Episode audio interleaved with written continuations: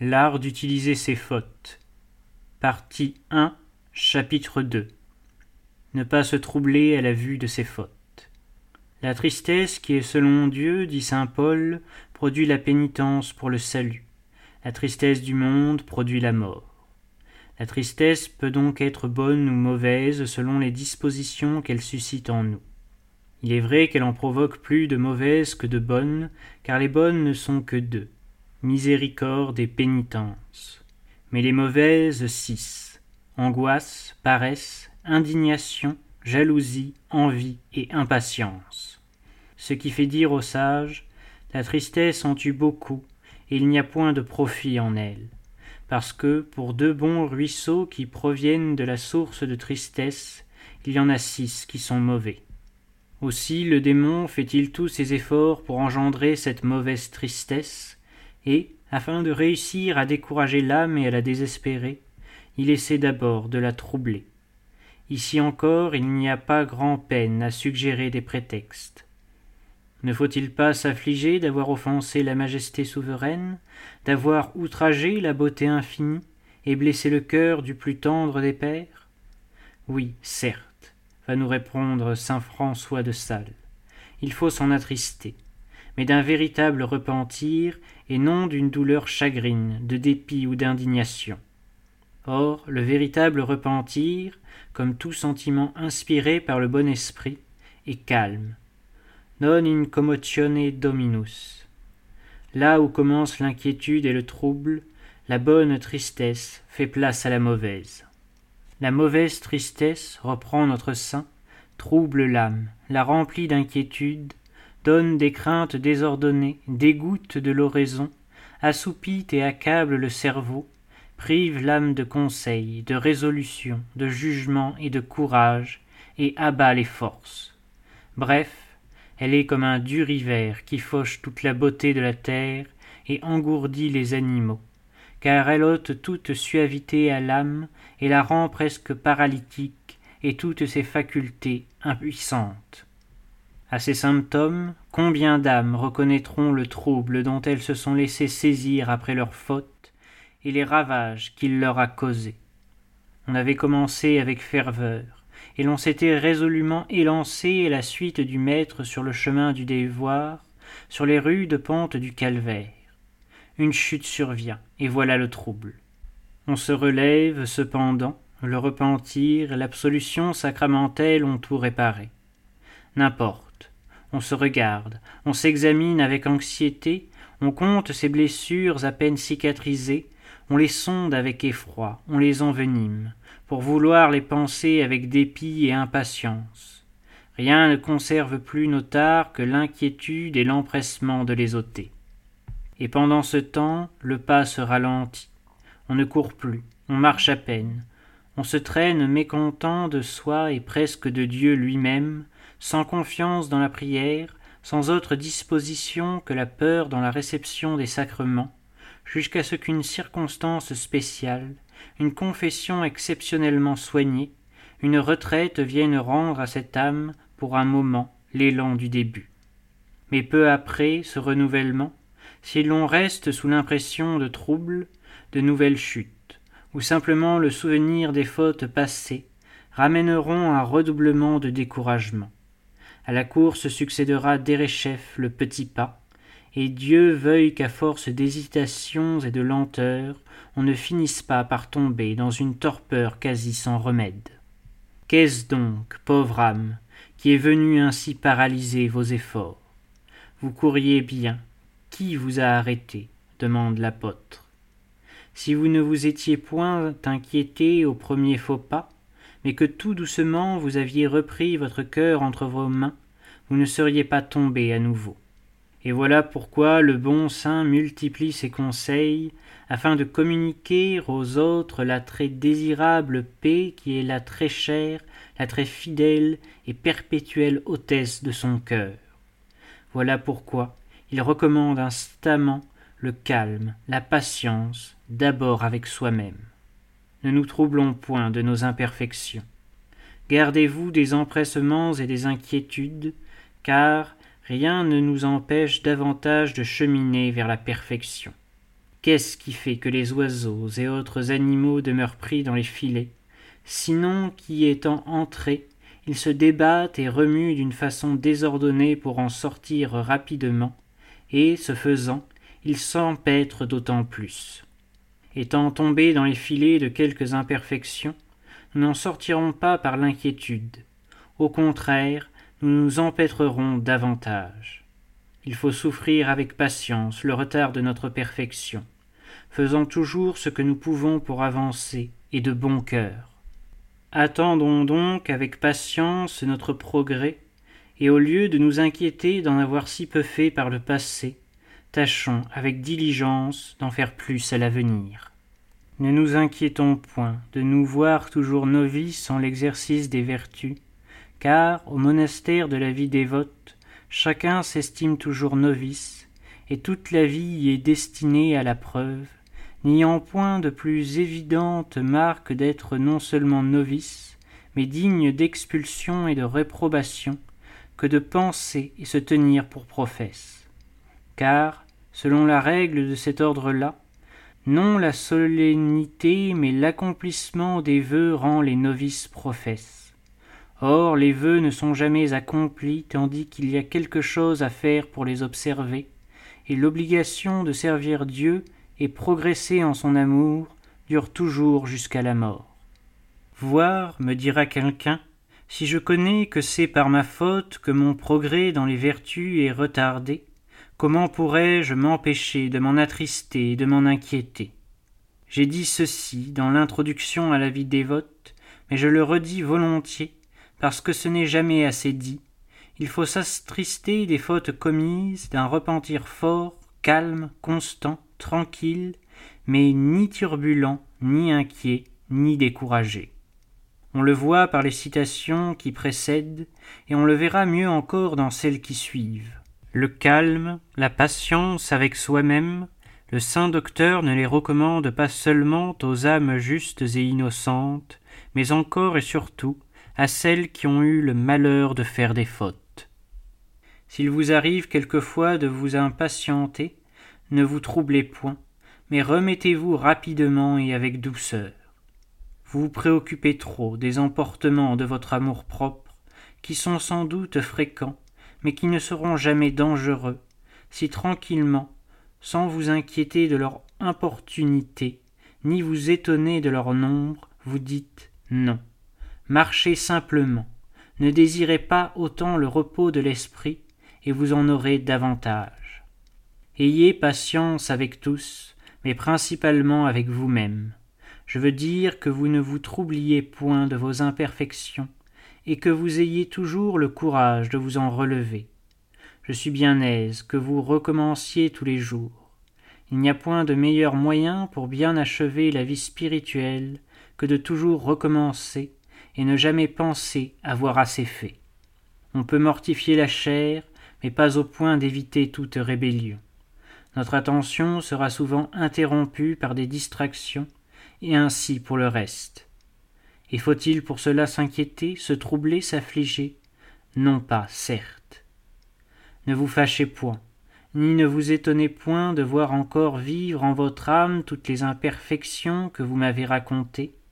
Non, je vous en supplie, car bien qu'il faille les rejeter et détester pour s'en amender, il ne faut pas s'en affliger d'une affliction fâcheuse, mais d'une affliction courageuse et tranquille qui engendre un propos serein et solide de se corriger.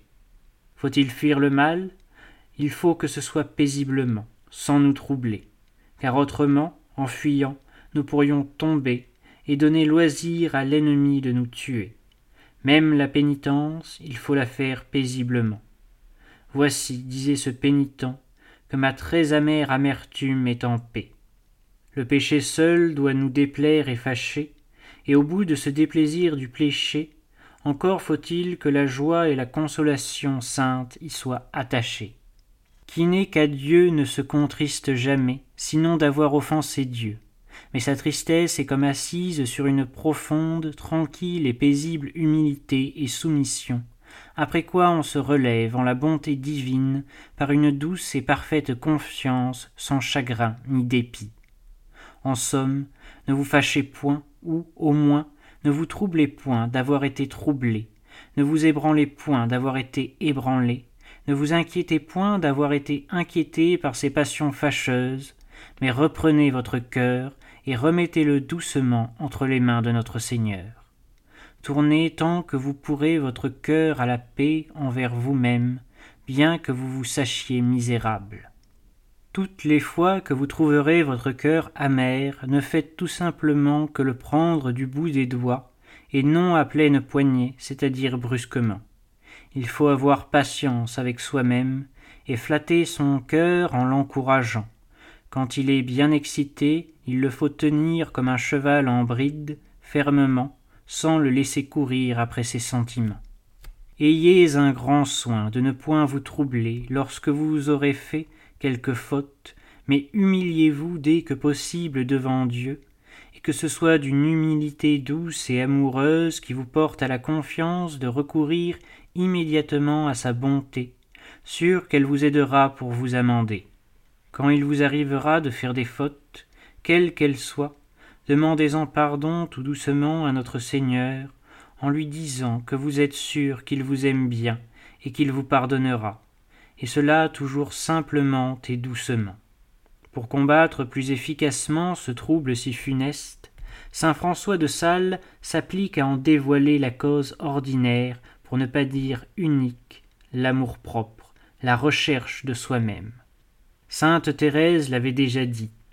Avec la vraie humilité, bien que l'âme se reconnaisse mauvaise et en soit peinée, cette peine n'est point accompagnée de trouble ni d'inquiétude. Elle ne cause ni obscurcissement dans l'esprit, ni aridité. Au contraire, elle console. L'âme alors s'afflige de ce qui a offensé Dieu, et d'autre part, elle se dilate dans l'espérance de sa miséricorde. Elle a la lumière pour se confondre elle-même et pour louer Dieu qui l'a tant supportée. Mais dans l'humilité fausse que donne le démon, il n'y a de lumière pour aucun bien. Il semble que Dieu mette tout à feu et à sang. C'est une invention du démon des plus funestes, subtiles et dissimulées que je connaisse de lui. Et voilà pourquoi le trouble après le péché est un mal si commun. S'humilier de ses misères, a dit un saint prêtre, c'est une chose bonne que peu de personnes comprennent. S'inquiéter et se dépiter est une chose que tout le monde connaît et qui est mauvaise, parce que dans cette espèce d'inquiétude et de dépit, l'amour-propre a toujours la plus grande part. Frédéric Ozanam ajoute finement Il y a deux sortes d'orgueil. Celui qui est content de soi, c'est le plus commun et le moins dangereux, et celui qui est mécontent de soi parce qu'il attend beaucoup de lui-même et qu'il est trompé dans son attente. Cette seconde espèce est bien plus raffinée et dangereuse. Notre bon saint poursuit toutes les ruses de cet amour-propre déguisé sous le masque de l'humilité. Cet empressement de l'âme, non pas à se guérir, qu'à savoir qu'elle est guérie.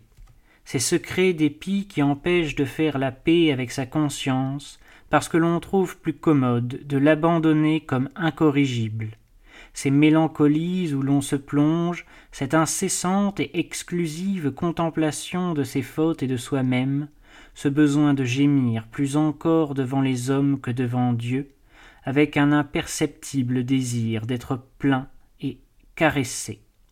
Le sage docteur touche à tout cela et montre que toutes ces peines sont dues à certain père spirituel qui s'appelle amour-propre.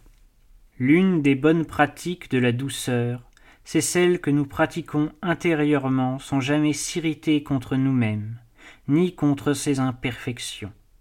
Car, bien qu'il soit raisonnable que lorsque nous faisons des fautes, nous en soyons gênés et peinés, mais encore faut-il que nous nous empêchions d'en avoir une gêne aigre et chagrine, agacée et colérique.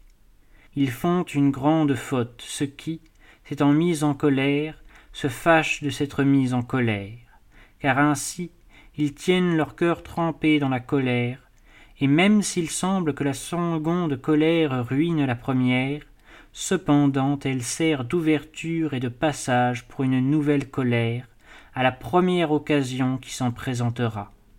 Outre que ces colères, dépits et amertumes que l'on a contre soi-même tendent à l'orgueil et n'ont d'autre origine que l'amour-propre qui se trouble et s'inquiète de nous voir imparfaits. Il ne faut pas se confondre avec tristesse et inquiétude. C'est l'amour-propre qui donne ces confusions-là, parce que nous sommes tristes de n'être pas parfaits, non tant pour l'amour de Dieu que pour l'amour de nous-mêmes. Il nous fait un si grand bien de pleurer sur nos défauts, cela contente tant l'amour-propre. Il n'y a que le trop grand soin que nous avons de nous-mêmes qui nous fasse perdre la tranquillité de notre esprit, qui nous porte à des humeurs bizarres et inégales. Dès que quelque contradiction nous arrive, que nous apercevons seulement un petit trait de notre immortification, ou quand nous commettons quelque défaut, pour petit qu'il soit, il nous semble que tout est perdu. L'amour-propre est donc l'une des sources de nos inquiétudes. L'autre, c'est l'estime que nous faisons de nous-mêmes. Que veut dire que s'il nous arrive quelque imperfection ou péché, nous sommes étonnés, troublés et impatients. Sans doute, c'est que nous pensions être quelque chose de bon, résolu et solide, et quand nous voyons qu'il n'en est rien, et que nous avons donné du nez à terre, nous sommes trompés et par conséquent troublés, offensés et inquiétés. Que si nous savions bien qui nous sommes, au lieu d'être ébahis de nous voir à terre, nous nous étonnerions comment nous pouvons demeurer debout. C'est là l'autre source d'inquiétude. Nous ne voulons que des consolations, et nous nous étonnons de reconnaître et toucher du doigt notre misère, notre néant et notre faiblesse. Ayez un grand soin de ne point vous troubler lorsque vous avez fait quelque faute, ni de vous laisser aller à des attendrissements sur vous-même, car tout cela ne vient que de l'orgueil. Telle est la ligne de conduite que saint François de Sales oppose aux agitations et aux sollicitudes stériles engendrées par l'amour-propre. Il nous semble prendre le parti du cœur qui affaiblit, tant il éprouve de commisération pour lui, et, au lieu de le brusquer et de le troubler davantage, voici comment il veut qu'on le traite. Ne tournementez point votre cœur, même quand il aurait fait quelques petits détours, mais reprenez-le doucement et ramenez-le en son chemin. Ma très chère fille, quand il nous arrive des défauts, examinons notre cœur et demandons-nous s'il n'a pas toujours vive et entière la résolution de servir Dieu, et j'espère qu'il nous répondra que oui, et qu'il souffrirait plutôt mille morts que de se séparer de cette résolution. Demandons-lui encore Pourquoi donc trébuches-tu maintenant? Pourquoi es-tu si lâche? Il répondra J'ai été surpris, je ne sais comment, mais cela me pèse maintenant. Hélas, ma chère fille, il faut lui pardonner. Ce n'est pas par infidélité qu'il manque, c'est par faiblesse. Il le faut donc corriger doucement et tranquillement, et non pas l'irriter et troubler davantage. Préparez votre âme à la tranquillité dès le matin, ayez un grand soin le long du jour de le rappeler souvent. S'il vous arrive quelque acte de chagrin, ne vous en épouvantez point, ne vous mettez nullement en peine, mais, l'ayant reconnu, humiliez-vous doucement devant Dieu, et tâchez de remettre votre esprit dans la suavité. Dites à votre âme. Eh bien, nous avons fait un faux pas, allons maintenant tout doucement, et prenons garde à nous et toutes les fois et aussi souvent que vous tomberez, faites-en de même. Il faut donc avoir un déplaisir de nos fautes qui soit paisible, serein et ferme. Car, de même qu'un juge châtie bien mieux les méchants, rendant ses sentences raisonnées et sereinement, que lorsqu'il le fait par impétuosité et passion, d'autant que, jugeant avec passion, il ne châtie pas les fautes selon ce qu'elles sont, mais selon ce qu'il est lui-même. Ainsi nous nous châtions bien mieux nous-mêmes par un repentir tranquille et constant que par un repentir aigri, empressé et coléreux. D'autant que ce repentir fait avec impétuosité ne se fait pas selon la gravité de nos fautes, mais selon nos inclinations. Croyez-moi, Philoté, comme les remontrances d'un père, faites doucement et cordialement, bien plus de pouvoir sur un enfant pour le corriger que les colères, ainsi, quand notre cœur aurait fait quelque faute, si nous le reprenons avec douceur et calme, ayant plus de compassion de lui que de passion contre lui, l'encourageant à l'amendement, le repentir qu'il en concevra sera bien plus profond et pénétrant qu'un repentir dépiteux et houleux. Pour moi, si j'avais, par exemple, le désir de ne pas tomber au vice de la vanité, et que je fasse cependant une grande chute, je ne voudrais pas reprendre mon cœur ainsi. N'es-tu pas misérable et abominable, qu'après tant de résolutions tu t'es laissé emporter par la vanité? Meurs de honte, ne lève plus les yeux vers le ciel, aveugle, impudent, traître et déloyal à Dieu, et semblable chose. Mais je voudrais le corriger raisonnablement et par voie de compassion. Eh bien, mon pauvre cœur, nous voilà tombés dans la fosse dans laquelle nous avions tant résolu d'échapper. Ah. Relevons nous et quittons la pour jamais. Réclamons la miséricorde de Dieu, et espérons qu'elle nous assistera pour désormais être plus fermes, et remettons-nous au chemin de l'humilité. Courage. Soyons désormais davantage sur nos gardes.